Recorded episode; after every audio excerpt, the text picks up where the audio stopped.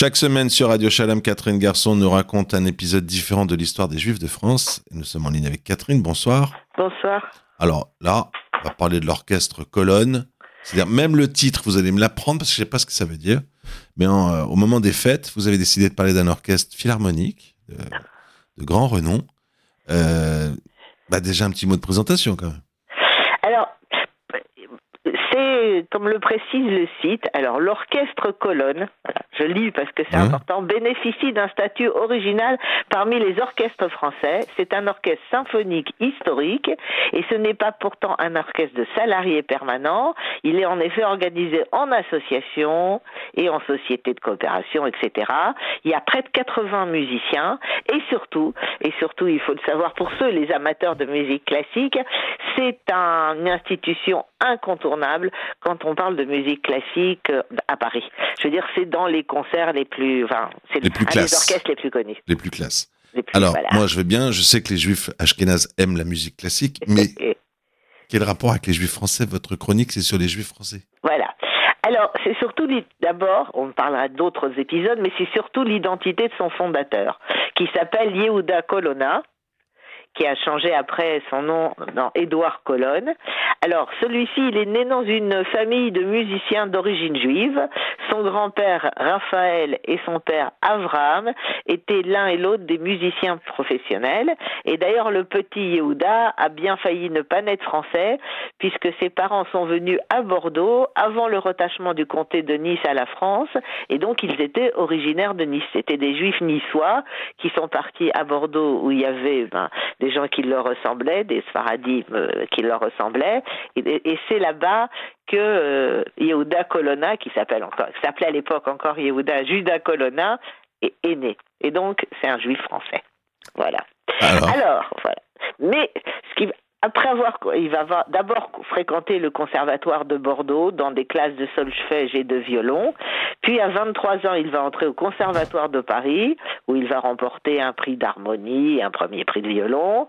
Et il travaille aussi comme simple violoniste au théâtre lyrique, qui est aujourd'hui le théâtre du Châtelet, puis comme premier violon à l'Opéra de Paris, etc., etc. Et comme surtout second violon dans un quatuor euh, Charles Lamoureux, qui est aussi un autre musicien bordelais, et les gens qui aiment la musique classique connaissent aussi les concerts Lamoureux. Mais lui n'était pas juif. Mmh. Alors, donc, euh, Charles Lamoureux va donc euh, fonder, lui, une société, la Société des Nouveaux Orchestres, mais surtout, Edward Colonne, en 1873, a créé l'orchestre portant son nom et qui s'installe au Châtelet.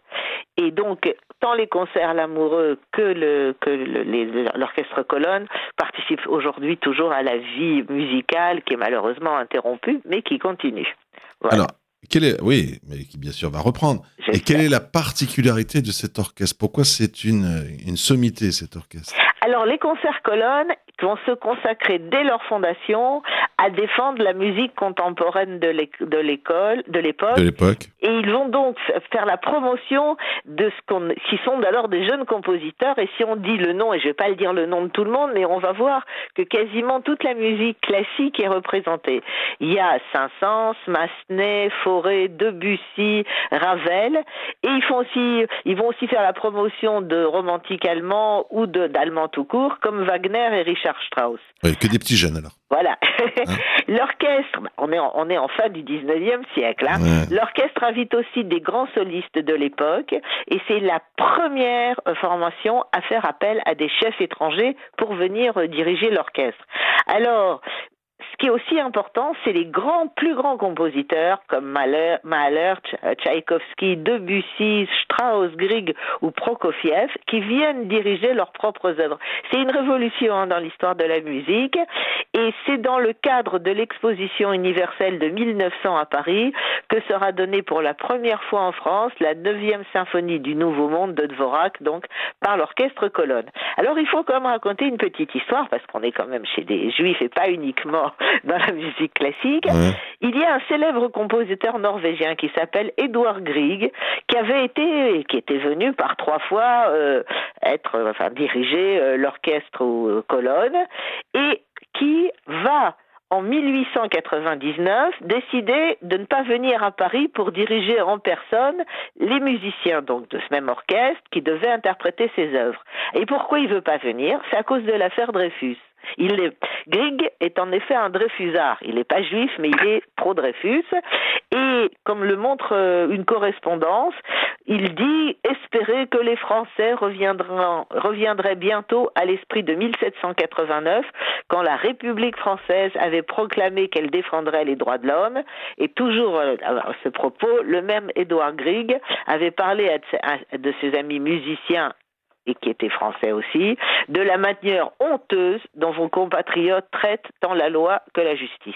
Eh ben, il parle très bien, ce monsieur. C'est très très bien. Bah oui. Alors, outre cette euh, diffusion de la musique contemporaine dans l'Hexagone, Édouard Colonne est aussi un pionnier de l'enregistrement orchestral. Oui, c'est l'un des trois chefs français donc qui est pionnier de cet, enregistrement. Entre 1906 et 1907, il réalise une vingtaine de ces enregistrements pour Pathé Saphir à la tête d'un orchestre réduit parce que la technique de prise de son de l'époque par cornet acoustique ne le permettait pas d'avoir un très grand orchestre. Alors, puisqu'on parle toujours un peu des Juifs, on va faire un petit mmh. passage ailleurs. L'histoire de l'enregistrement sonore a commencé en 1877, donc après à peine 30 ans plus tôt, grâce à deux inventions simultanées. Euh, le phonographe, que tout le monde connaît, de Thomas Edison, et le gramophone de Emil Berliner. Alors, ce dernier est un juif allemand qui, en 1887, brevette le disque avec son lecteur, premier tourne-disque de l'histoire. C'est-à-dire, tout le monde se souvient euh, du phonographe de Thomas Edison, mais il faut savoir que Berliner, c'est lui qui va inventer, entre guillemets, le tourne-disque et le disque. Et en 1890, en association avec ses frères Joseph, Jacob et Manfred, il va fonder à Hanovre la Deutsche Grammophon, la première grande usine au monde spécialisée dans le pressage des disques. Eh bien. Alors, après ce détour un petit peu historique, mais euh, très et intéressant et sympathique, on revient à Édouard Colonne. Alors, celui-ci va mourir en 1910 à son domicile parisien, des suites, comme on dit, d'une longue maladie. Il est enterré au Père Lachaise division 89 si quelqu'un passe par le Père Lachaise. Et puis, vu son importance, plusieurs rues portent son nom en France, dans le premier arrondissement de Paris, et cela depuis 1912, donc juste deux ans après sa mort, à Bordeaux, sa ville natale, à Aix-les-Bains et même à Nanterre. Alors, on va faire un petit saut dans le temps. Plusieurs, euh, plusieurs euh, enfin plusieurs personnes vont diriger cet, orchestre, cet orchestre colonne. Et en 1940, quand les nazis occupent la France, ils ne peuvent pas admettre qu'un orchestre porte le nom d'un juif. Donc, qu'est-ce qu'ils vont faire? Ils vont le débaptiser et ils vont le renommer Concert Piernet, qui était, euh, ce monsieur Piernet était le successeur de Colonne.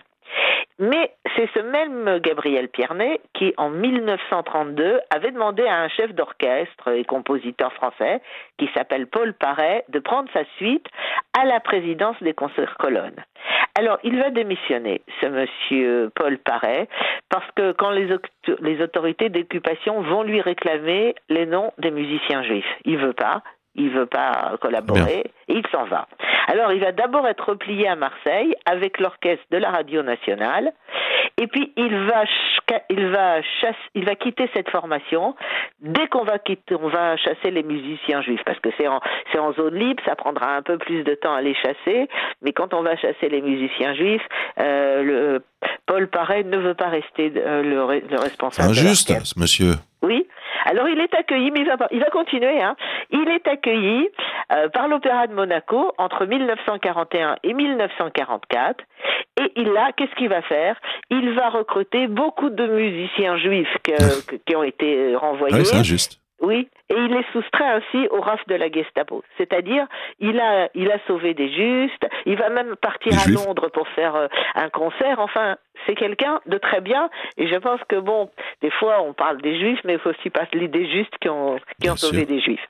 Donc, dès la libération en 1944, l'orchestre reprend son nom historique de concert colonne et c'est celui qu'il a gardé jusqu'à aujourd'hui.